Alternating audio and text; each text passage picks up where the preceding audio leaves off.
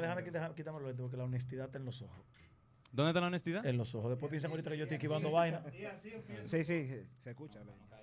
Ustedes trabajaban antes, de que tenían un trabajo heavy, full, normal. lo Loco, sí. Todos, todos hemos trabajado. Todavía. Todos hemos trabajado. O sea que estamos en pluriempleo. Estamos exactamente, estamos en problema. Si la deja y no agarra, Pero, no e- mocha. pero eventualmente van a dejar lo que hacen para dedicarse al arte. Exacto. Eso es lo que estoy preguntando. Ah, no. ¿Siguen con los trabajos convencionales No. o ya se están dedicados 100% al arte? Sí, sí, estamos dedicados completamente al arte. Ok. Ya no Que, tenemos que lo que nos está dejando básicamente el, el dinero. Nosotros incluso no solamente hacemos arte, sino que también hacemos producciones. Una de las cosas que nos... Eso es arte. Nosotros, nosotros, lo que pasa es que no es arte cuando te pagan. cuando te, No. digan de que mira, hay un evento No, tú de sabes. cenaza, tú sabes ve, que- cúbrelo. Eso no es arte. No, no. No, pero tú puedes hacer arte de ese evento. O sea, yo digo que todo lo que hacemos, eh, eh, cualquier expresión artística, si lo haces bien y lo haces con amor y con entrega, lo puedes convertir en arte. Porque yo te voy a decir una cosa: ponle esa misma eh, cobertura a un equipo que vaya a cubrir eso de a un equipo de mediocre y a un equipo de profesionales. Que vayan a, uno que lo vayan a hacer solamente por dinero y otra que aparte de que la están pagando, le gusta lo que hacen. Y el resultado yo te apuesto que va a ser diferente. Sí, 100%. ¿Cuántos programas hay aquí de televisión? Un millón. Sí. Y tú te sientes y mira lo que se hacen con entrega, con arte y con pasión y lo que se hacen puramente para ganar dinero. Se nota la diferencia. Por ejemplo, las películas de Robertico son para ganar dinero. Sí. No, no, No hay, no hay arte, ni pasión, no. Eso es dinero, es un buen negocio. Sí, claro, que no tiene que dejar de ser un negocio. Ojo, claro que todos queremos lucrar ¿no? y recibir eh, remuneración de todo lo que hacemos. Claro. Ahora, eso mismo que vas a hacer por dinero, por ejemplo, por eso cada profesión tiene su, sus profesionales, porque todos tenemos una vocación desde pequeño. Dese en cuenta que mi papá me obligó a jugar pelota, monstruo, no. Y me obligó a tapela, me dieron. El tipo no es pelotero, el tipo es artista, punto. Y eso fue lo que pasó. Y cuando España se enteró de eso, ¿qué, qué, qué dijo? Porque una de, la- una de las frustraciones más grandes de un papá es enterarse que a lo que ellos que- están apostando No va. no va No va. Sí, porque los papás quieren que uno cumpla sus sueños. el de ellos. Exacto. Entonces España se dio cuenta en el camino que no, que no iba a eso. Y, ¿Pero por qué? Porque todos tenemos una vocación y eso es lo que nos hace. Cuando nos toca realizar eso que es nuestra vocación y se convierte en nuestro trabajo, es una combinación perfecta. Pero tú eras bueno jugando pelota. No. Tú No, porque no lo sentía. Es que, men, es lo mismo. Hay gente, no le he dicho a ustedes, mira, pero usted se gana los cuartos suaves. Sí. Yo sé que sube tú a hacer un Claro. stand-up comedy. Sí, sí, sí. O sea, men, tú puedes poner, ah, vamos, te voy a poner los tigres más brillantes que tiene la humanidad, va, Steve Jobs. Men, sube a hacer un stand-up comedy, probablemente no lo va a hacer bien. Y es un genio. Pongan a Einstein, hace un, un stand-up. O sea, cada cosa tiene su vocación. O sea, médico, por ejemplo. Men, yo le tengo un respeto a los médicos. No solamente por el estudio, es la vocación que hay que tener para, ser médico. Entonces, por eso yo creo que todo empieza con una vocación y luego, por eso hay tanto gente infeliz y tanto profesionales mediocres, porque los papás los obligan a hacer lo que ellos son, porque yo tengo un consultorio de odontología y mi hijo tiene que estudiar odontología, entonces ese tipo va a ser infeliz y un profesional mediocre. pe- Pero, ¿qué tal si el joven no sabe entonces qué hacer? Porque hoy incluso estuvimos hablando de eso en la mañana, de a- que a veces te pasa que un, un joven tiene 15, Está 16, perdido. 17, 20 años y todavía no sabe lo que le gusta. Eso es muy común. Los jóvenes Eh, eh, ahora no saben lo que quieren Hoy en hacer. día es muy común, mira, antes Sí, es verdad. eh, tú veías a alguien con 22, 23 años ya, con Definido. familia, de- que tenía trabajo, Sí. ya tenía una cierta estabilidad, pero ahora con 22 y 23 tú lo ves en bacanería, que no sabes lo que quiere. ¿Desde qué edad tú sabes que tú querías hacer esto? Loco, desde que tuve uso de razón. Y cuando tuve uso de razón, I don't remember. Pero ah, estimo que debe ser entre los 5 y los 6 años.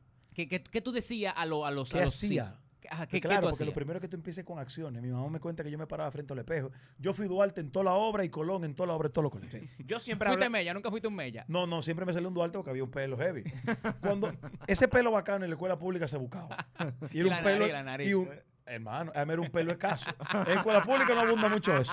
Entonces el tipo tenía el pelo vaina, hongo, Duarte y Colón, todo el tiempo, o Guacanagarí. Enriquillo. Enriquillo. Sí, Enriquillo. Enriquillo, seguro. Enriquillo. Si, si Duarte estaba ocupado, tú cogías Enriquillo. Señor, no, yo cogí un Enriquillo. Ya tú Mella, pero eso yo- Pero Mella, yo Mella quiero ya como Duarte. que- Entonces, yo empezaba a hacer cosas frente al espejo. Eh, mi mamá me contaba que yo fui un niño que, estando en primaria, agrupaba a los jóvenes de bachillerato. Eso te decía que había un liderazgo. Y yo tenía la capacidad de hablar, nunca tenía miedo. Yo hablaba con la gente adulta. Y ahí empieza entonces, pero yo desde que recuerdo que tuve uso de razón, yo dije, yo quiero ser artista. O sea, que tú siendo un niño, tú no tenías problema con coger un micrófono y en el colegio una presentación, dar Pero- metemos mano. Pero profesor, no le te dice, y chambelán, había que hablar conmigo. en los 15. Pero tú ibas, eh, una, una cosa, tú ibas a, los- a los 15 a ligar Ambas. o tú ah, Ambas. Porque los 15 eran buenos. Ya Es no se celebran los el 15. 15 ya. es el escenario perfecto para cenar, beber y salir ligado. Sí. Sin poner un peso. yo nunca ligué en 1.15, loco. O sea, yo nunca pude triste ligar en 1.15, historia. pero pila de Qué triste. triste. Porque en los en lo 15 eran la oportunidad perfecta. Me gustaría abrazarte, Stalin, Para- en este momento, pero estamos lejos. Eso lleva un abrazo en el hombro. En los 15 yo decía de que cuándo esta vaina se va a acabar. ¿Por qué yo estoy obligado? Tú aquí? sabes qué, vamos a aprovechar este momento para que él te diga a ti qué tú debías hacer para ligar unos 15 en ese momento. Wow. Mira, Dame dos trucos, dos cosas que tú no infalibles para tú ligar en 1.15. es que yo creo Si que tiene eso- que ver con pinta, con actitud, es que con que- cotorra. claro, es que yo creo que eso venía de antes. Porque es que ya el éxito tiene que estar garantizado antes. El, el que pase durante es una lotería que le puede pasar a cualquiera. Yo siempre fui un chamaquito chévere en el colegio. Y yo estudié en escuela pública todo el tiempo. No, Sí. dime una a ver si, si sabemos una que tú El estudiaste. Liceo Experimental de la UAS. Ya. en serio. El- Fue experimental, no pasó de ahí. ¿eh? El Liceo de Estados Unidos de la México. Real fue experimental, Sí. no pasó de ahí. No pasó de ahí, El- Se acabó ese liceo. O sea, yo me di mucho. Ahí hice, mi mamá trabajaba en la UAS y, y por ende me veía en la obligación, primero por la cercanía. eh, eh, eh, el liceo experimental es el liceo de la UAS. Y ahí estaban la mayoría de los empleados, los hijos de la UAS. Y yo hice la primaria completa ahí. O sea, escuela pública full. Yo jugaba baloncesto. Entonces, eh, a mí me decían que si yo era puertorriqueño, que yo era americano. Porque te veían con el cabellito bueno y con no sé qué. Y para mí fue fácil. Yo lo hice fácil siempre en, la- en el colegio. Con la, yo tuve suerte con la carajita todo el tiempo. Eso nunca fue un problema para ti. La, la- la- y yo entregaba tarea. Usted tráigame la de matemática mañana, usted la de lenguaje, usted la de sociales. ¿Qué? Sí, señor. Sí. Sí, señor. O sea, que tú, tú ibas era a que te hiciera la tarea, ligaba. Loco, Y, cu- y cuidado, que fácilmente hasta el desayuno le quitaba. Y el desayuno. ok, ok, Joel, Siempre bueno. Joel, el desayuno. Joel, pero ¿Qué fue difícil para ti en el colegio? Eh, O sea, no- un tipo como que se ve perfecto. O no, sea, yo no, te veo y digo como que mierda, yo no, quiero. Porque yo. Dos Joel más dominan el mundo. Porque, tú sabes lo O que sea, tú pasa. tienes un gemelo, loco, y no, No. lo puedes. Dos Joel, Tú, tú una sabes que, tú sabes qué es lo que pasa. Oye, Que- oye, ¿Qué te salía mal? no, porque yo te estoy contando la cosa chula. Pero yo te- nos vamos a ir desarrollando. Eh, yo, por ejemplo, estaba tan enfocado en lo que yo quería que me costaba concentrarme en la escuela. Porque yo estaba persiguiendo otra cosa. ¿Me entiendes? O sea, mi prioridad era otra cosa, pero sabía que tenía que estudiar. Y sabía primero que es una obligación. Tienes que graduarte. Ah, es una obligación y no me gradué. Entonces, también muchas veces va a sonar un poco arrogante lo que voy a decir, pero creo que le ha pasado a mucha gente Dígalo. en algún momento. Que cuando me estaba dando clase un profesor, yo sabía, sentía que sabía menos que yo. Sí, eso es. Y en la forma que lo hacía, no tanto en la, en la técnica, sino en la forma, yo decía que esto no puede ser normal.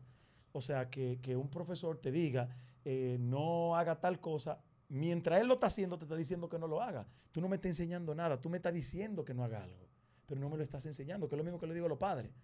Yo no sé dónde este muchacho aprendió tanta violencia. ¡Pum! Pecozón. No, no, Eh, claro. dando un pecozón en este momento. Yeah. O sea, los seres humanos, lo que escuchamos no es lo que hacemos. O sea, si tú me dices a mí, yo el robé malo, yo voy a entender que robé malo, pero si te veo robando, voy a robar. Sabiendo que es malo. Que es lo que pasa con la mayoría. Porque, Claro. porque uno, yo no, Aprende le, viendo. yo, no le yo no puedo corregirle algo a mi hija. En, en mi casa hay como norma, cuando estamos desayunando, comiendo y cenando, no se usa celular. Pero si yo le digo a mi hija y mi hija me ve usándolo, no, porque yo soy adulto. Ya yo estoy respetándome y respetando a mi hija. Si no, la regla es que no se usa celular, yo tengo que dar el ejemplo. No sé si me doy a entender. Claro, claro. Entonces, Pero yo, una pregunta. yo tenía mi norte muy claro ya para concluir con eso y, men, yo estaba enfocado en esto, era. Y, la escuela me iba bien cuando yo quería que me fuera bien, porque yo me, si, me, si me ponía para eso, lo hacía. Pero yo no fui un buen estudiante. eh, cuando tú dices tu hija, ¿tú te refieres a la que vive en España? Ah, la grande, claro, porque la niña, la chiquita todavía. Tú solo tienes dos, dos tengo hijas. dos hijas. Ah, yo pensé que tú tenías más. No, no me han dicho Yo, nada. yo, yo pensé que tengo que. Cualquiera, yo- cualquiera yo- lo pensaría. Yo, yo pensé que tú tienes que llenar la guagua de juguetes los días de Reyes. No, yo y- eché una funda de pito igual que tú y tú tenés el inodoro. Ah, ¿Le llegaste? loco, la ¿Estás pensándolo? la- la- ¿Te dale, sabes dale. la del pito, verdad? No me digas que tú no te... Ah, No lo sabemos, tranquilo. No, yo nada más, no, mira, yo me cuido mucho de eso todo el tiempo por la... Yo siempre, desde que también tuve uso de razón y fui ya un, un- un adolescente, sabía que cuando iba a ser padre lo iba a hacer bien. Y es una irresponsabilidad tener hijos por tenerlo. Ah, no, que fue un descuido. ¿Cómo un descuido? Se te paró algo en el frente y te... Cuando una gente me dice que fue un accidente, yo le digo que te, te trayaste y entró y todo lo demás. No. Entonces yo tuve mucho cuidado con eso y tuve las hijas que quería tener.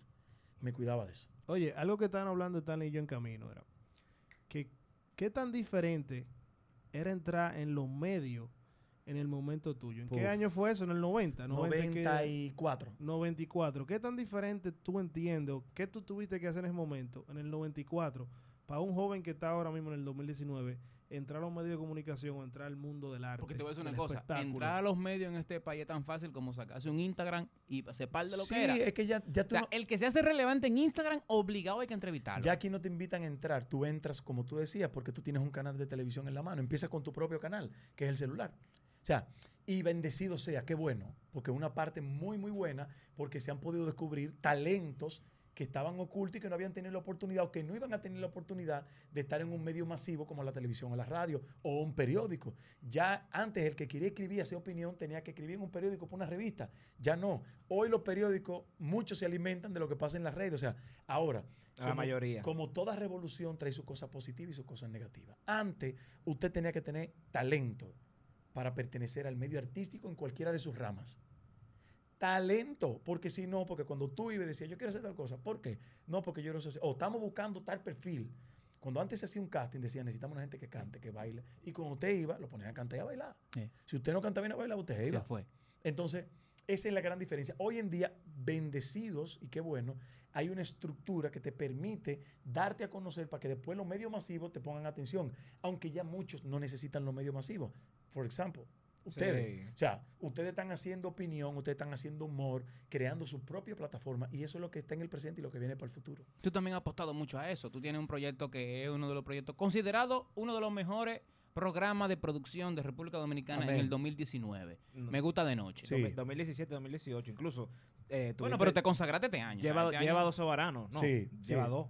Sí, no, dos yo- años. No, no. A golpe de DSLR. Explico. Este, este, este año cumplo, a- eh, ahora en octubre cumplo dos años. En mi primer año, o sea, porque este segundo año no ha pasado, ahora es que van a nominar los programas.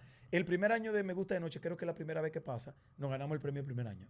El otro premio que me gané fue el de animador. Este año, que es el el 2010. primer año tú te ganaste el soberano De de una vez. Yo pensé que había sí. pasado un año. Ok, no, ok, ah.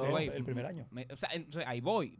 ¿Cuándo tú te diste cuenta que, si los que no saben y los que no conocen, la producción de Joel, aunque es muy rica, no es rica, eh, o sea, tú eres rico en contenido, Sí. más que en equipo, más, Sí, que, claro. más que en técnica. Sí, claro. Tú no eres tan duro en la técnica, tú trabajas con DSLR, tienes muchachos muy buenos, ahí está Sí, Daniel Colón, un abrazo sí, para Daniel sí. Colón. Pero, ¿cuándo tú entendiste que hay que apostar más al contenido que a toda la parafernalia de, de, de 25 técnicos de un canal de televisión? Escenografía. Claro, tú tienes tu canal y tienes tu equipo de música, pero yo me dado cuenta que tú apuestas más a lo simple. Completamente, porque mira, la vida, por eso la- el símbolo de la balanza es el símbolo de la justicia. Yo creo que todo el mundo tiene que aplicar eso en su vida, en una balanza. Es igual cuando una jeva está peleando con un tipo, lo voy a dejar. Ok, dime cuántas cosas malas tiene el tipo. 10 y buena, 50, no lo deje. No lo deje, porque todos tenemos nuestras cosas positivas y nuestras cosas negativas.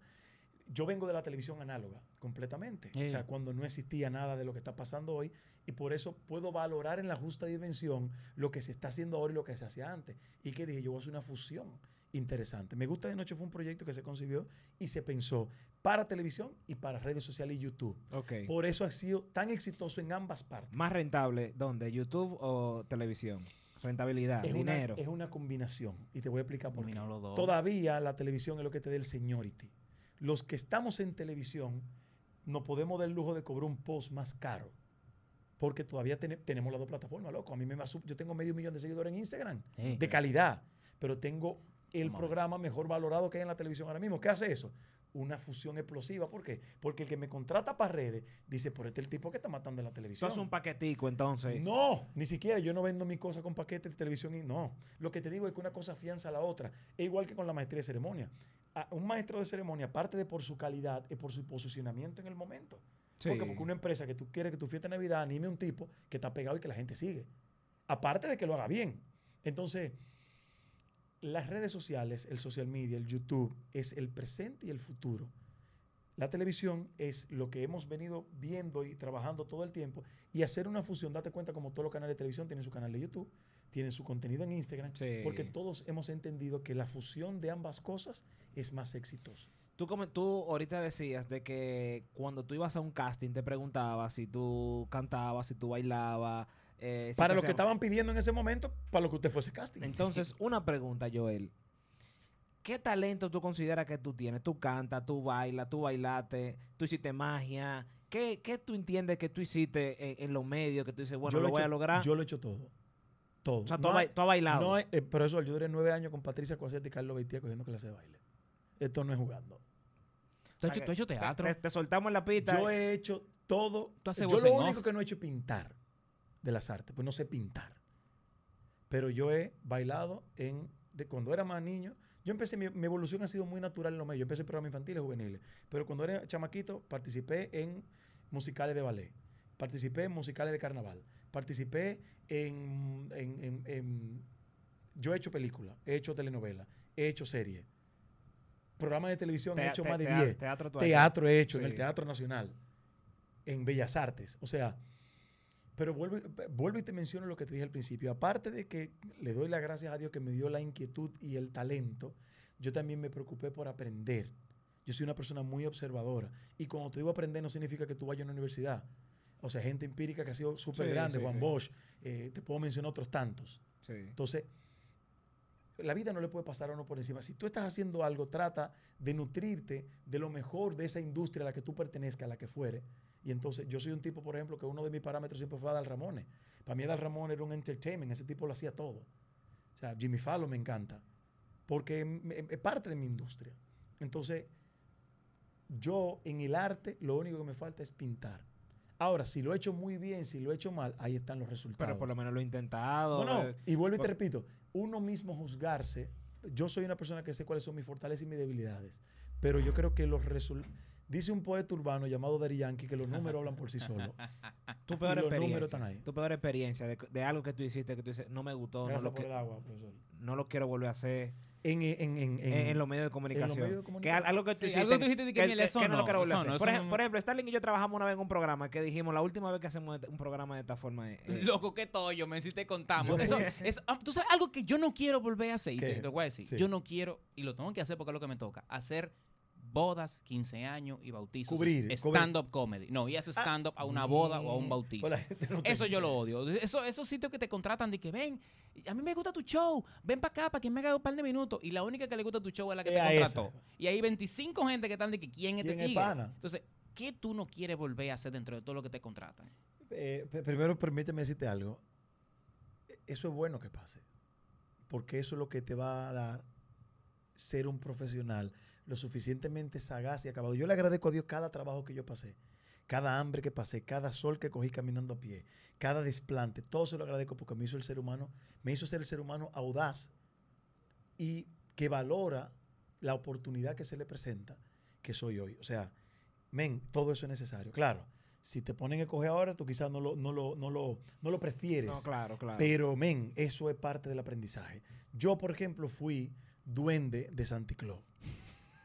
Es una pela, porque me engañan.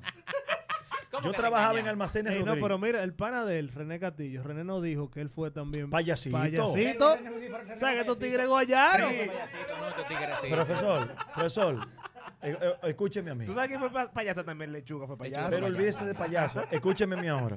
Desde el 90 hasta hoy, yo lo voy a mencionar.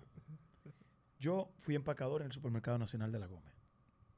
Yo vendí caramelo en la bomba de las Américas, que está próximo al Provocón que estaba ahí. Juan Luis Guerra me regaló 100 pesos en aquella época. Eso fue en el 90.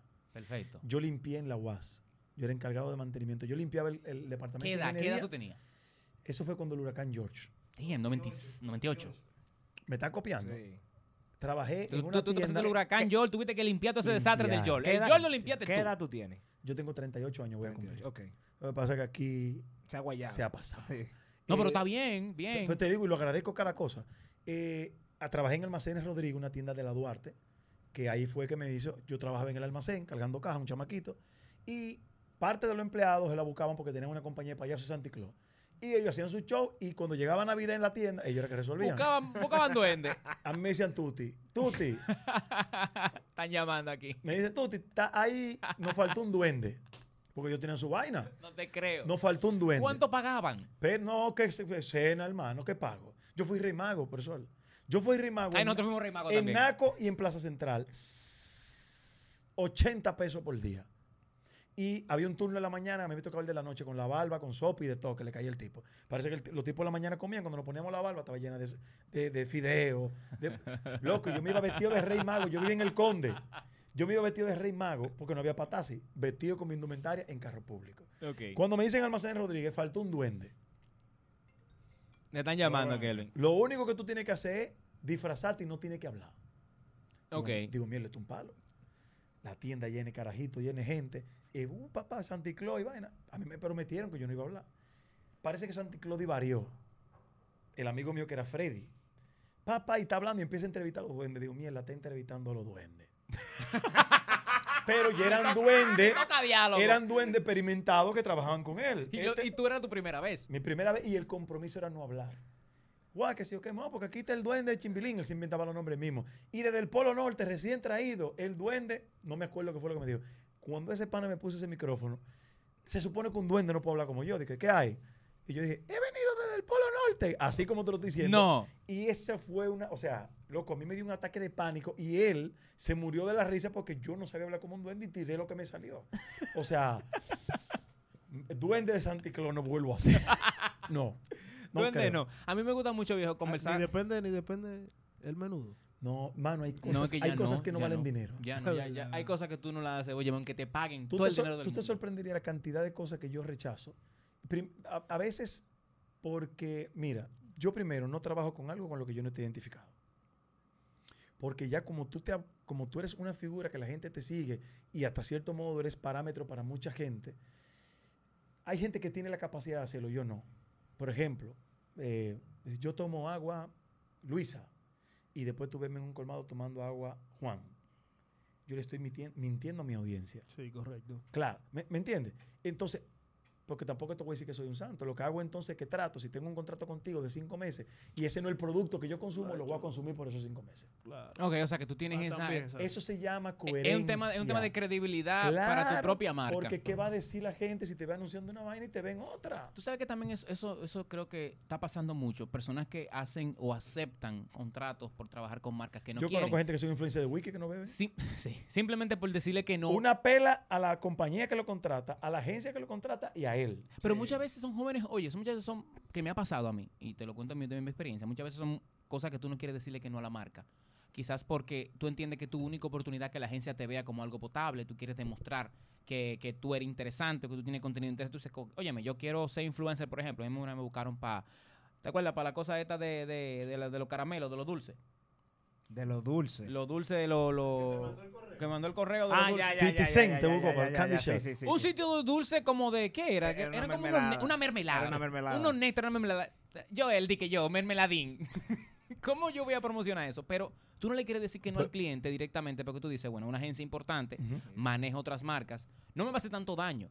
Pero ¿cómo tú le dices que no a una agencia? Tú puedes. Yo- Yo, yo lo- López puede. Claro, pero, pero oye, Pero ¿cómo los jóvenes nuevos que están empezando le dicen que no? Después, eh, después dicen que se está cotizando. es Que que- me estoy cotizando. Eso que- siempre va a pasar y no va a tener que luchar con eso toda la vida. Hermano, la vida se trata de coger y dejar. Yo he escuchado mucha gente, y es un miedo genuino. Yo he escuchado muchos colegas míos que me dicen que yo no puedo decir que no, porque que después no me llaman más Sí. y yo voy a dejar su cuarto. No, porque a la larga te aprenden a respetar. A mí hay gente que me llama, por ejemplo, mi- mira qué escenario que, es que yo no entiendo eso. Ring, pa, Joel, eh, para la fiesta de Navidad, de cosas, ah, ¿cuánto es tanto? Pero fulano me está cobrando tanto. Pues llama a fulano. ¿Por qué, es, ¿Por qué me estás llamando a mí? Para decirme que fulano te está cobrando tanto. Tú no- Entonces tú no, no- es a tú- mí tú que no- tú me quieres. Tú quieres un animador cualquiera. Claro. Cuando digo cualquiera no me refiero despectivamente, sino que puede ser cualquier animador. Entonces, eh, a mí que no me busquen por barato, sino por bueno. Es una excelente filosofía. Y yo tengo eso, claro, me costó y tuve que construirlo para que eso pueda pasar. Pero a medida que la gente, porque tú no puedes prostituirte y decir yo voy a hacer de todo porque me están pagando, yo voy a hacer de todo porque no me quiero calentar con ese cliente, no. Hay gente que, hay, hay ocasiones en las cuales es bueno decir que no. O por convicción, o por lo que sea, hay gente que le tiene miedo a decir que no. Y es un miedo genuino de todas esas cosas que tú mencionas, pero yo pienso que ahí es que entonces tú vas asumiendo tu carrera hacia dónde tú la quieres llevar. Es un excelente En consejo. me todas las profesiones, tú conoces médico malo Pila. y médico bueno. Claro. ¿A cuál tú quieres ir? El problema con los médicos Al malos es bueno, que siempre es que- bueno. Cuando, cuando, a ti te, cuando a ti te dicen, tienes que visitar un, un cardiólogo, tú le preguntas a par de amigos tuyos, ¿tú conoces un cardiólogo bueno? Y empieza a preguntar, y no importa lo que cueste, Sí, tú tú tratas de poner tu vida en manos del mejor. Entonces eso tiene que pasar en todas las áreas. El problema es que los médicos nada más fallan una vez. Ese es el problema. Una vuelta atrás. Una vez nada más tiene que fallar un médico. Sí, sí. Él la puede pegar 100 veces. se No, la bebió. no, tengo excelente. Tengo 120 cirugías buenas y la 121. Se la bebió. Ahí el lío. Sí, eso ahí es el lío. Una de las cosas que yo no quiero dejar de, de hablar contigo es, y quedándonos en el tema del contenido de la televisión, la televisión está pasando por un momento bastante interesante. Ahora mismo, estamos hablando de Sí. septiembre de 2019. Acaba de salir un programa llamado Dominicanas Got Talent. Got talent. Am, también está Masterchef en vivo. O sea que como que hay un cierto, no quiero decir resurgir, pero hay un interés en algunos momentos de la televisión dominicana, especialmente en el Canal 9. Tú entraste en el Canal 9. Claro, pero tú estás mencionando, esos son proyectos enlatados. Sí, para- sí. No, no es producciones locales per se que estamos creando. No, pero déjame decir si, si, si, caiga- si caigo en la Eso idea. es importante. A ver, a ver si caigo en la idea. Tú entraste al 9 en el mejor momento que tú pudiste haber entrado. Tú estás en el canal ahora mismo, Sí. en, el, en el mejor Sí, canal del país. Sí, sí, sí. sí. Están los mejores programas. El canal del talento nacional. Exacto, están los mejores programas, está el mejor contenido. Eso es correcto. Hay otros canales que están como tratando de, de nadar en esas aguas. Y qué bueno. Hace falta contenido en República Dominicana, en la televisión dominicana. ¿Tú entiendes que deberíamos fomentar una ley de televisión? Estamos en eso hace tiempo. De hecho, ahora estamos en el momento más agresivo impulsando eso. Lo que pasa es que no hemos salido a... eh, eh, eh, cuando tú tiras un pleito cacareado afuera, pierdes el norte. Nosotros estamos centrados en ver qué es lo que más conviene, porque la realidad es que es desleal la competencia que estamos teniendo. O sea, la ley de cine, maravillosa. Me parece maravillosa y qué bueno, hay toda una industria que se está beneficiando. Pero también la televisión la necesita. ¿Por qué? Porque yo tengo una nómina mensual que tengo que pagar y me pagan a 60 días.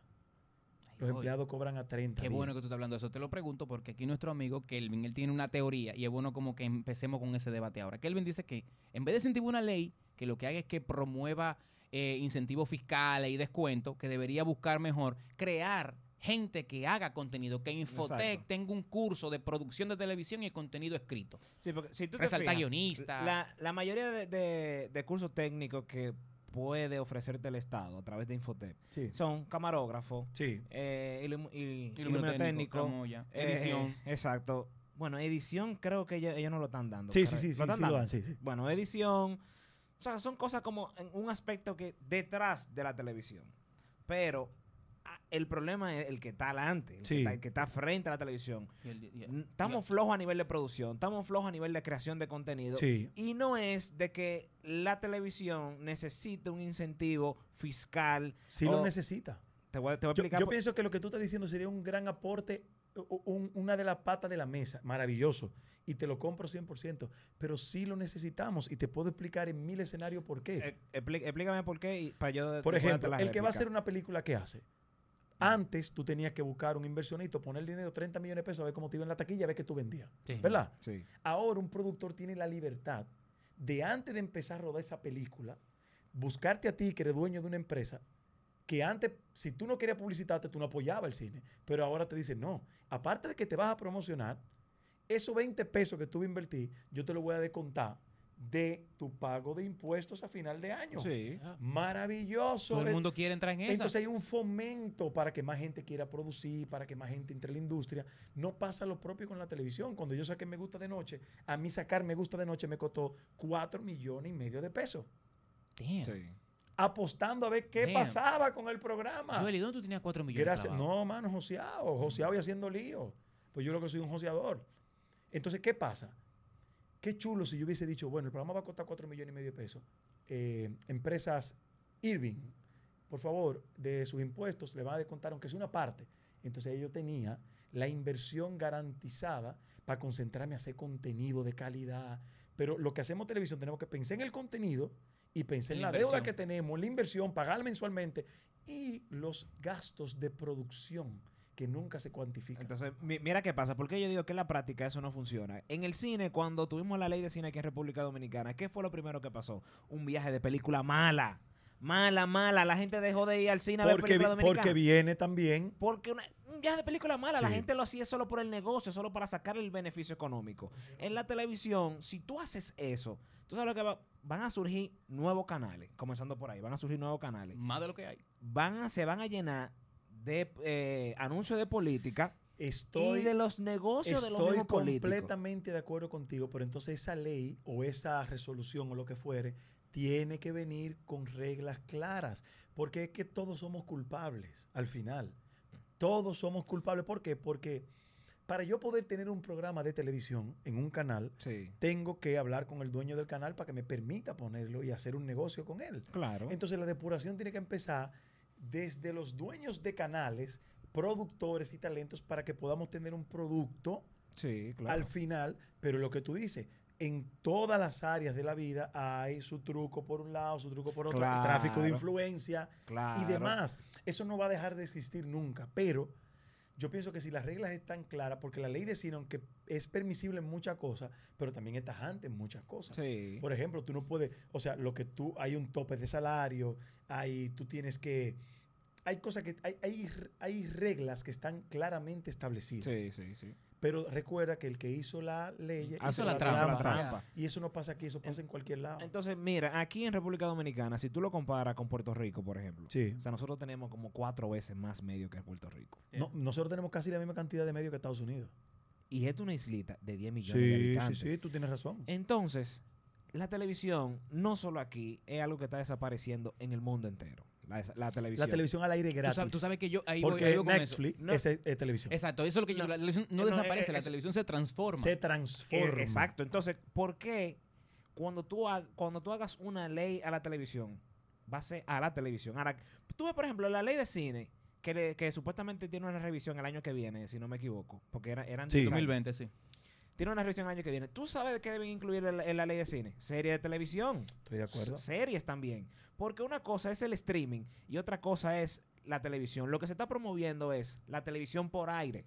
Eso es lo que se está promoviendo. Yo, mira, no la creación qué, de buen- contenido. qué bueno, qué buen punto. Mira lo que yo estoy proponiendo como parte de los de los productores que estamos inmersos en ese Tú tema. estás inmerso en ese tema. Sí, sí, claro. Yo soy uno de los que está adelante todo el tiempo. O sea, yo he echado un pleito colectivo. O sea, todo que tú el estás con. Miralba, con Cavada, creo que está promoviendo Óyeme, eso, Pinky. hemos- eh, hace años y se han ido incluido gente, han salido gente. Hay un grupo de WhatsApp de eso. Eh, ¿Dónde hay varios grupos. yo creo Ley que de TV ¿Tú 01. sabes qué es lo que yo estoy proponiendo? Una ley cultural. Eso es incluso eh, Cultural. Orlando Jorge. ¿Tú sabes cuál es el miedo? ¿Cuál es el peligro de que la televisión en cualquier país desaparezca? La cultura y la identidad. Porque mira lo que tú mencionas ahorita. Cuando hay muchos programas enlatados, vienen con un concepto. Por ejemplo, Colombia hace de todo, pero Colombia no pierde su televisión nacional. Y hay, hay incentivos para la televisión nacional. Porque, por ejemplo, como nosotros hablamos, cómo nos comportamos, nuestra idiosincrasia, nuestra forma de ver la vida, somos los dominicanos que lo transmitimos. Si hay, si, imagínate que todos los programas fueran novela y película y pasa una catástrofe, no hay noticiario, no hay nada, ¿quién lo dice? Se va para el actor, un momento, acaba de ocurrir. No. O sea, tiene que ser una ley cultural para que no perdamos nuestra identidad. Y estoy hablando cuando hablo de ley cultural Sí. dentro de la televisión que abarque otras cosas. Porque O también, sea, el que no sería meramente de también el televisión. teatro necesita. Ahí voy. Entonces, con la ley de mecenazgo, que eh, estuvimos hablando de esa ley con Orlando Jorge, eh, Sí, Orlando sí, Jorge Villegas. Villegas.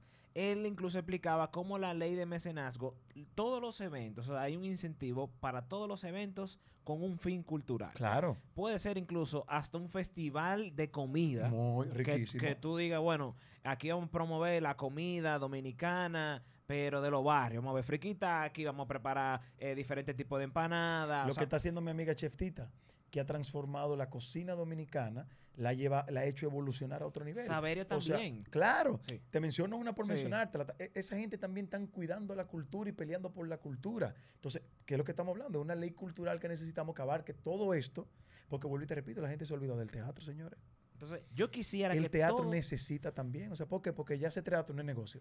yo quisiera vamos a dejar morir el teatro por eso. No. Vamos a hacer lo que sea negocio. No, Y- y, y- y- y- y- y y es que fíjate que el negocio incluso del teatro lo que debe es de reinventarse, no es que sea rentable. Claro. Mira, nosotros fuimos a microteatro, que es un concepto, no sé si tú Lo has conozco, lo Bueno, es un concepto de, para el que no lo conoce, es un concepto de que tiene cuatro salones y cada salón presenta Obra una de 10, 15 minutos. Exacto. Sí. Entonces, ¿qué pasa?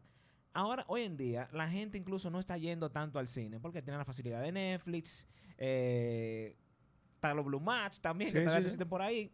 Pero en el cine, ¿qué hicieron los cines? Remodelaron, pusieron muebles, camareros, o sea, te brindan una nueva La experiencia. experiencia. Lo mismo que está pasando con microteatro. Ahí es que está todo. Microteatro, en un- una obra de teatro, te la, te la ponen dosis de 10 y 15 minutos. Tú tienes cuatro obras, que si tú duras, ah, si tú ves las cuatro obras, tú duras fácilmente hora y media, dos horas. Y cuidado. Pero te bebes tu trago, tu picadera, eh, habla, habla entre obras si tú andas con alguien. Tú Te voy te- una, una nueva experiencia. Es, es que el mundo cambió, hay que reinventar todo. Todo está inventado. Lo que estamos igual que los japoneses. Los japoneses no inventan, a los japoneses perfeccionan. sí. Entonces, Todo un remix. claro, To- todo un remix. te voy a mencionar dos casos. La charla que yo voy a dar, ya yo estuve en una presente en un conversatorio donde se está hablando de influencia. Fue cliente, agencia, manager y talentos. Yo estuve ahí. ¿Tú sabes cómo fue? Hace 10 años tuve eso y era sentado y cuando se acababa una picadera y un brindis. Ahí la gente durante el conversatorio se estaba viendo su trago. Y mentira que interrumpían, todo el mundo estaba atento, pero qué cómodo es tú puedes tomarte un trago, picar algo mientras tú Mientras estás viendo tú algo que te charla, interesa. Sí, sí, en vivo. Mi charla, cuando la voy a dar el 18, va a ser interactiva. Oh. Tú puedes tomar, tú puedes. Porque eh, más que una charla, es un conversatorio. Yo ¿Qué, creo que hablemos. ¿Qué te motivó a ser el nuevo Daniel Javid? No, no. Queridos, capiche. ¿Qué te, Yo qué te- o quiero- sea, no, tú sabes que una, una persona como tú, Te voy a una persona como tú, Te voy a responder simple. que tú tienes labia, yo Te voy a responder simple. Yo quiero que el que está donde yo estuve logre salir. Y que el que salió de donde yo estuve no se olvide de dónde venga. ¿Por qué? Porque yo estoy haciendo esto. A mí no me importara nada, ya yo estoy coronado. Yo me liquidé. Pero tú sabes lo que pasa. Yo sé que hay. nosotros- el 80% de la población nace bajo la misma circunstancia que yo nací y vive. Que somos la gente pobre, o que, la gente que nace en los barrios, que no tiene la oportunidad. Más feito que tú, pero sí. Entonces, entonces, muchas de esas- mis amigos de todos esos barrios que yo te mencionaba están ahí mismo, ahí mismo, quejándose del gobierno, de que sus papás son divorciados, que el matrimonio era infuncional. Cuando yo fui a la cárcel, ¿tú sabes lo que yo hice? A dar la charla, Sí. antes de presentarme y todo. ¿Por qué tú estás preso? No, porque yo vivía en un barrio, mi papá y mi mamá se dejaron, y yo tenía que trabajar y tenía que mantener mi casa y buscármela. Ok. ¿Y tú? No, porque el gobierno nunca pasaba por allá, nada más cuando había que votar y nunca hicieron nada por nosotros. Perfecto. ¿Y tú? No, porque yo vi que mi papá le daba golpe a mi mamá y que todo era una justificación. Sí, quejas, maravilloso. quejas, quejas. Yo tuve todo eso y estoy aquí, no estoy preso. ¿Por qué? Te esforzaste. Tin, Loco, tu mente, tu actitud. tin. Vivía en el mismo barrio, bajo las mismas condiciones, pero yo tenía otro norte. ¿Me entiendes? Y a- que ahí yo quería llegar ahorita, o sea, ¿qué, te, qué despierta eso en ti, loco? O sea, fuera de coro, y te voy a decir, Sí. yo vi el primer programa de Conectado, yo lo vi. Ya. el programa joven más exitoso registrado en la televisión dominicana. hasta el Real, día de real, Sí, sí. real. Por encima de Manuel y Hermes, Había- por señores, encima sí, de Topi. Para que no hablemos más de eso. Que le A que nosotros le nos sacaban con policía de los centros Real, comerciales. loco, real. O sea, Sí. una vez yo fui, yo fui a hacerte, una vez, ustedes, ustedes dejaban que la gente como que, como que fuera a veces al escenario. Sí, sí, sí. Y a veces se armaban tumultos fuera del canal Kelvin, tú ustedes salían. viendo, tú estás viendo los fanboys que estás Loco, sí. El porque, fanboy. espérate, pero espérate, porque Egal, Egal me quillaba porque Egal era medio come mierda. Sí. Egal, Ayer que estaba Señores. René también, que- que Enrique. ahora- No, pero es Re- pastor. Re- René, René. lo dejé yo cuando yo me fui. Yo te estoy hablando de la primera generación. No, René fue después. después. René fue después. Señores, conectado lo hizo Juan Luis Guerra, Tuto Guerrero y Jan Pimentel. En Mango. Yo trabajaba en Mango. Sí. Mango. Y a mí, en base, el primer personaje de Conectado fui yo. Y buscamos los otros. Ni- ahí no estaba ni Enrique ni Edgar. Ahí estaba un venezolano amigo mío. Empezó, se llamaba Fiebre de Mango. Juan Luis relanzó el canal. La sudamos rápido con Juan Luis aquí y yo. A los seis meses cerró el canal. Nos da el programa. Nos da el programa y nos vamos a Teleantilla. Y ahí viene a hacer Yeah. la vaina así. ¡Boom! Que en. Teleantillas, El- el que comienza con el elenco. El bo- que- ahí entro yo. que está- Yo entro a Edgar y a Enrique. Lorena Pierre, Pachi Abreu y Estela Chávez, que ya no está.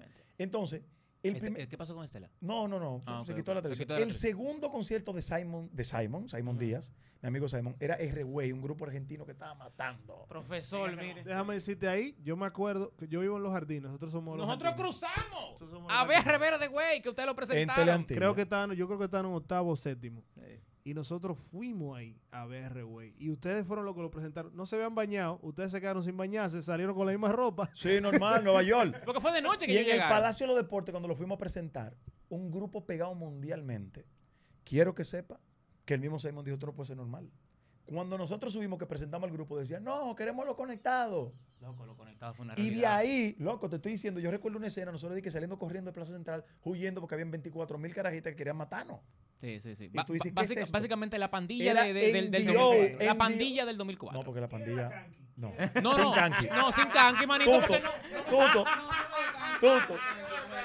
Entonces, eh, entonces eso, eso es lo que yo procuro, Stalin. Pero déjame, déjame, eh, pa- pa- Sí. loco, tú, tú, tu mente, o sea, ¿de dónde nace esa mente curiosa que se quiere comer el mundo? Porque en ese programa es lo que te quería decir. Sí. Cuando yo vi ese programa, tú te sentabas en el medio con, Sí. tu, con tu camisa que le faltaban tres botones. Sí, y los crucifijos que los fuimos... La, la puca la empezamos a usar nosotros. En este- La puta la Oh, pegaron sí. ustedes, Ustedes llevaron la poca para la feria Los del libro. primeros- y a otro nivel. Sí, señor. Loco, los primeros evitos, todos los tenis Puma que tiraba Joel, diablo. Joel tira unos Pumas, loco. ¿Tú viste los Durísimo. Pumas de Joel? Pegaron, la gorra. La Pegaron, bandocha. ¿Sabes lo que pegaron también? Pegaron comprarse sus size más chiquitos siempre. No, nosotros andamos con hilo y aguja, profesor. Y lo Cada cosía. vez que eso se aflojaba. Tan, tan, tan. Ancho aquí y apretado aquí. Esa es la norma y la ley. ¿A qué, a, a qué tú piensas que se debe esa curiosidad? Men. Que por encima de todito, sin quitarle mérito a ninguno, Claro. porque todos tenían sus, sus cosas. Loco, tú como que, mierda, Joel, eh, Mira, tú por- eres intenso. Porque la vida me presentó un escenario que yo sabía desde el principio que no era normal. Ser pobre no es cool, eso no es verdad. No nacemos para ser pobre. Ser pobre no es digno, no es decente, no es verdad. Y yo chiquito me martillaba, ver mi mamá llorando porque no tenía que darnos de comer. Y yo decía, esto no puede ser normal. Esto no es normal. Eso me empezó a despertar la curiosidad. Yo, yo tengo que salir de aquí. Porque esto no es lo que yo quiero para mí ni para mi familia. Y vuelvo y te repito, veía a todo el mundo. Porque no, que el pobre alegre. No, el pobre conformista. Y hace de su desgracia una burla. Eso no es correcto. Nacer pobre no es malo. Ahora, morirte pobre sí. Pues yo nací pobre. Sí, nace pobre no es tu culpa. no, no es tu culpa. Ahora, tú tienes que sentarte y decir, estoy aquí. ¿Qué tengo en la mano? ¿Qué me falta? ¿Cuáles son mis fortalezas y mis debilidades para yo salir de aquí y ayudar a todo el que pueda? Tener éxito no es individual. Por eso te dije ahorita, yo estoy coronado, yo me puedo quitar. Pues yo estoy pensando en la colectividad. Yo quiero que el que está donde yo estuve salga. Tú le debes tu Y éxito si a yo alguien. tengo ese aprendizaje, yo le debo mi éxito a Dios primero, a mí, a mí, de manera especial, porque yo creí en mí todo el tiempo. Y claro que en el camino mucha gente te da la mano y otros te meten el pie. A los que me dieron la mano se lo agradezco, al que me lo metió el pie se lo agradezco más. Porque me dieron más fortaleza. Yo cuando me caía rebotaba automáticamente. Hay una frase de Michael Jordan que a mí me encanta. Dime que no puedo hacer algo y siéntate a ver como yo lo hago. Punto. A mí mucha, yo te puedo contar millón, gente que me dijo que no, después fueron mis empleados. Tú, tú tienes, tú tienes gente que tú no trabajarías con ellos en los medios de comunicación. No, yo trabajaría con todo el mundo. no, no trabajo con fulano. No, no, no, no, porque eh, yo creo que eso es, claro, uno tiene el derecho a elegir con quién trabajar y con quién no. ¿Verdad? Sí. Pero yo creo que es discriminatorio. Tú en un momento, y más en el trabajo que nosotros hacemos, y me ha pasado, hay gente con la que a mí no me agrada y me ha tocado, y lo hago como si fuera con la gente que más me gustara. Si por cosas del diablo te contratan las águilas. El Licey como que no está.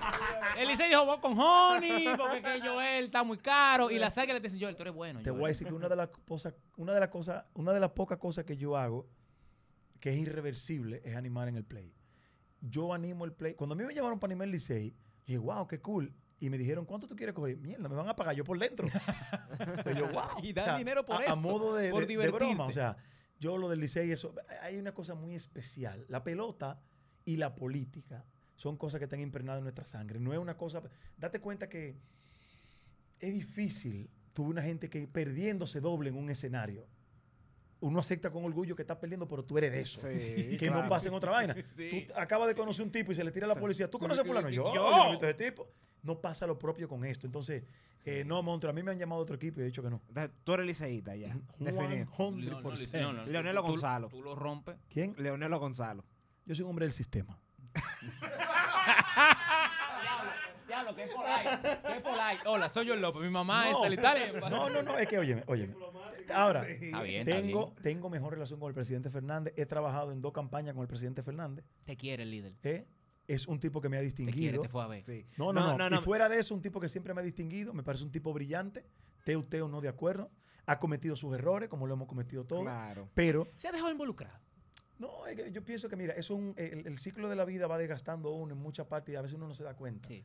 Eh, pero todos tenemos cosas positivas y cosas negativas. ¿Quiénes somos nosotros para juzgar? Muchas veces señalamos. Ahora, claro, cuando es un servidor público, tú sí tienes el derecho como Eh, sí, pueblo. Sí. Ahí es diferente. Entonces, cuando tú te equivocas siendo servidor público, el ataque, la, el reclamo es más genuino y más fuerte.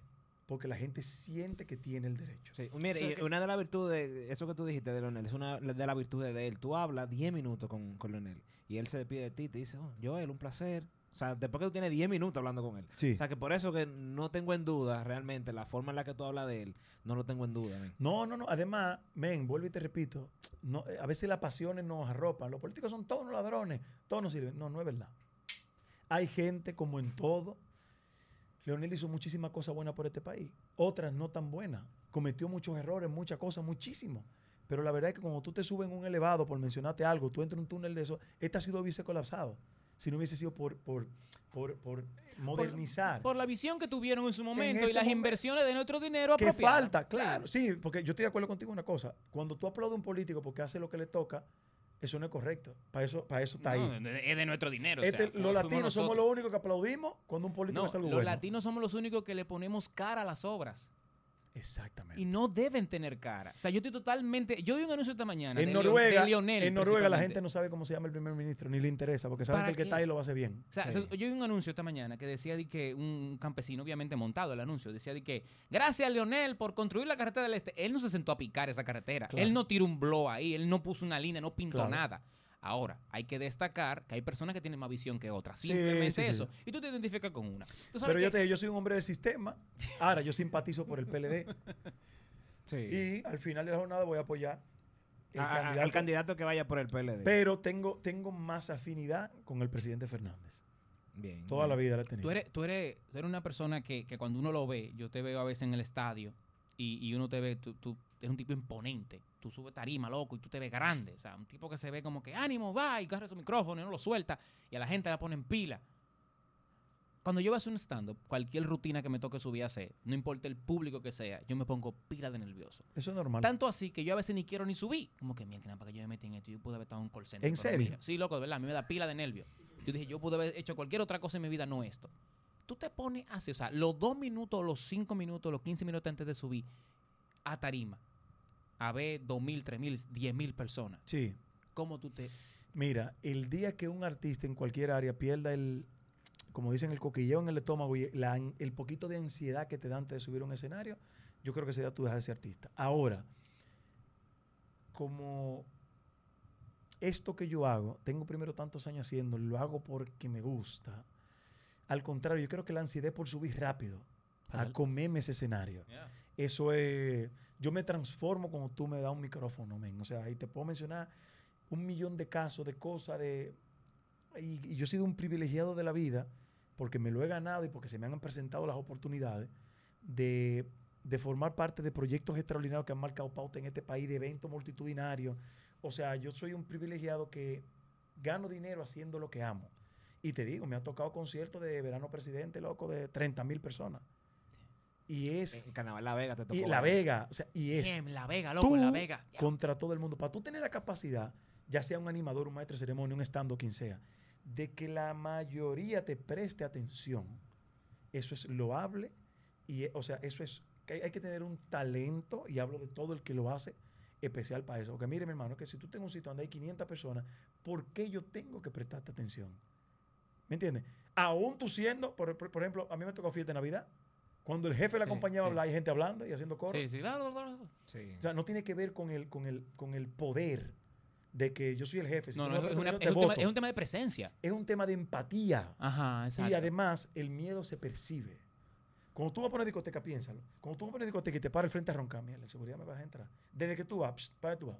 Ahora, si tú te demostraste... me dices, gusta la, "Güey, la analogía de Joel, me encanta. no, Me es que, encanta son, la analogía de es que son tesis que yo he demostrado a través de la vida. El miedo se percibe cuando usted va a decidir. Cuando tú en una, discoteca siendo menor, te, te ve el miedo arriba. Depende, hay menores endemoniados. Ve acá tú tenías una discoteca también. Yo- en el momento de Hablando de eso, La sí. discoteca más grande que ha tenido este país. Voy con tu discoteca. Dos mil personas que ¿Cómo, cómo, ¿Cómo se llamaba la que- discoteca? Foxes. Que estaba en el, Fo- ve, Y se Fox, quedaban- Yo te dije, yo te dije de Foxes. Mía y de Egal. ¿Cómo era, ¿Cómo era la seguridad en Foxes? La seguridad. Pero que cómo era cómo. El nivel de seguridad, ¿cómo era? Yo entiendo que bueno, yo estaba en otra cosa en ese momento. Real. Yo entré Pero, pero nosotros, tú entraste menor. Yo entré seguro. menor Sí, a sí, sí, sí. Tú y muchos. menor le No, entré yo. tú y muchos más. Pero te digo Porque que entré seguridad, ah, sa- saludo para ellos, me topé con Ferrini el otro día. Se transaban por sus 100, sus 150. Sí, sí. ¿Me entiendes? Y dejaban entrar Te lo digo porque en mi momento, en el momento de los evitos, era un fucking coro y a la discoteca de, de esta Bro, gente. Porque la Dos gente decía de que- mil personas cabían y se quedaban mil afuera. Para que tú tengas una idea, a Fox se llevé yo a Pitbull a cantar. Ah, Que era pana mío. Pitbull cuando empezó a Pero, cantar. pero no era un pitbull, Se, era se empezó a pegar. Era un ro- no era un Rottweiler ni siquiera. Alexis Fido, Bien. Héctor el Fader. Pero yo te estoy hablando en el momento de Aquí la sí, leche. Sí, sí, sí. Yo fui a ver, yo fui, fue una fiesta de, de promoción. Fue una Tú cosa eres el. César del momento. No, Pero sin Vale. bregar, sin bregar, sin profesor. bregar, sin bregar, sin bregar. Hubo maldad en su palabra. No, para, No, no. Yo me pongo en contra de Nosotros, ese comentario. nosotros aprovechamos la popularidad que teníamos para hacer un negocio.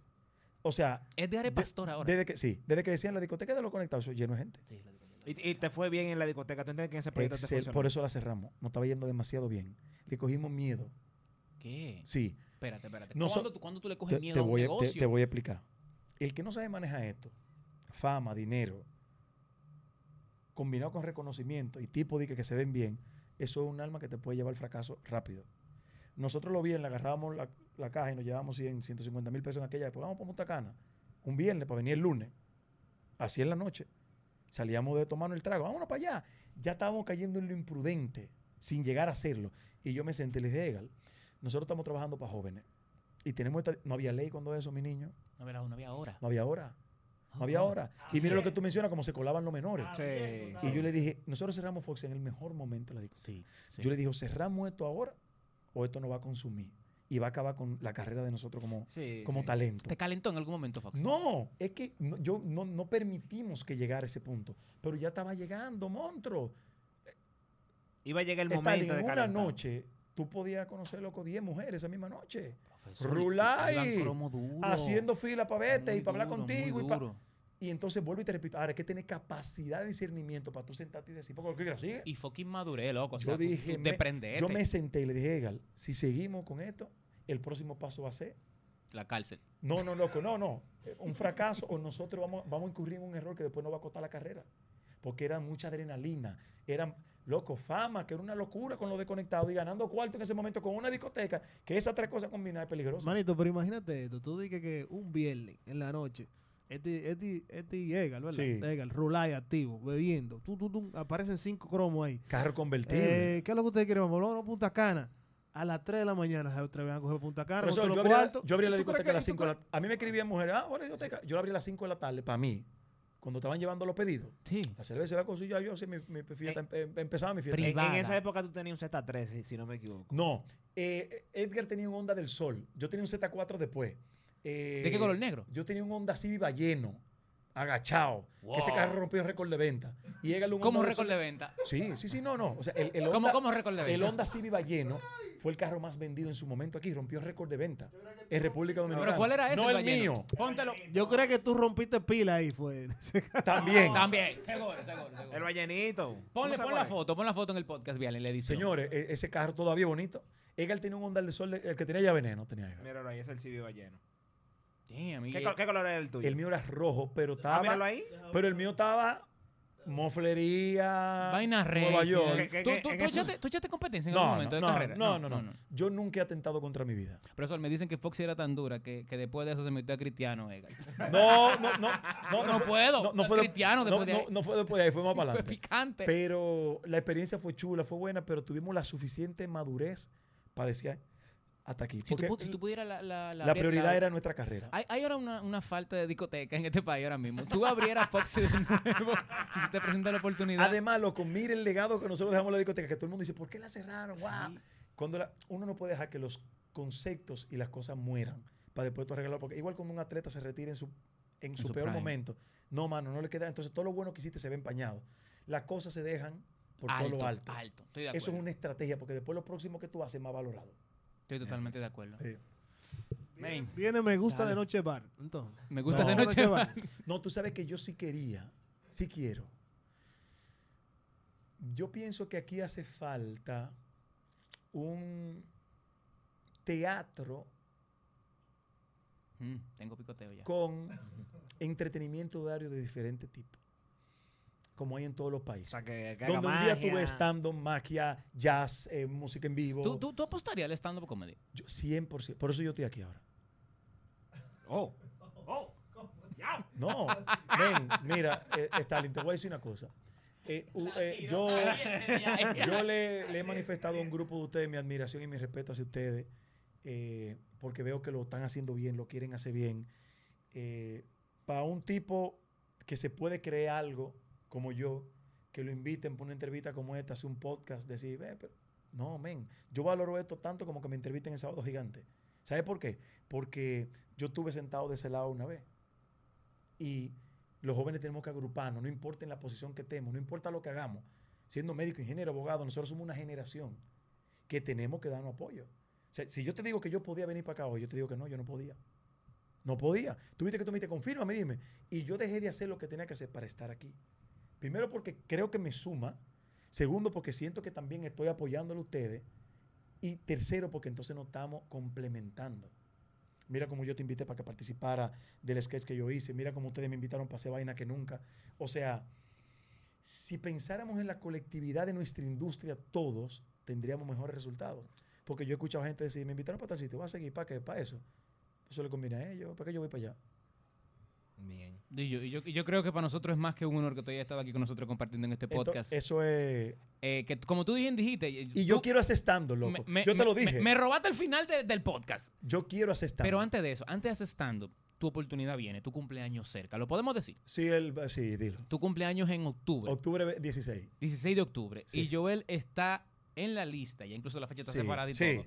El primer roast a una, digamos que a una figura importante, porque no, no- no nosotros los roasts, que eso no pasa de ahí. Oh, Joel se le va a hacer un roast en el Comedy Sí. Club con una lista de comediantes y se va a pasar en su programa Me Gusta de Eso Noche. así, vamos a grabar, eh, ese va a ser el programa de Me Gusta de Noche un sábado y vamos a hacer porque a mí me encanta esa Tú dijiste que tú aguantas lo que sea. Pero No. tú, tú has, tú has ido a un roast. Pero yo te conté, yo te, no, y he visto muchos, pero yo te conté todo lo que yo he pasado. ¿Tú crees que un Rose me va a mí a Chico No, porque hay gente del medio que no aguanta un roast. Hay gente de aquí, de León Dominicana. por ejemplo. No, no, no aguanta. Oiga, ese paró, Ni, Fotomata tampoco. Ni Fotomata no aguanta un roast. Es Eh, que eh, eh, ¿Cómo se llama este? El, el guionista. Eh, Víctor. Eh, Reyes. ah, Víctor Reyes tampoco, no aguanta. aguanta no un aguanta no Men, yo, tú sabes que yo pienso que y a mí mucha gente me pregunta ahora con el tema de las redes sociales que si a mí los comentarios negativos me afectan, lo que la gente dice. Eh, tú- yo, men, no le hago caso a esa vaina.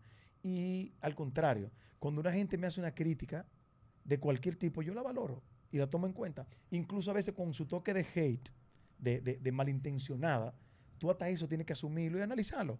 Porque todo el mundo ve la cosa de una perspectiva diferente. Muchos llenos de odio, pero pueden tener un poco de razón. O sea, Sí. cuan- tú no le puedes restar mérito a la opinión de nadie. Y hablando entonces del evento que vamos a hacer, pues yo pienso que es una cosa para divertirnos. Y men, yo estoy clarísimo de cuáles son mis defectos y de cuáles son mis virtudes.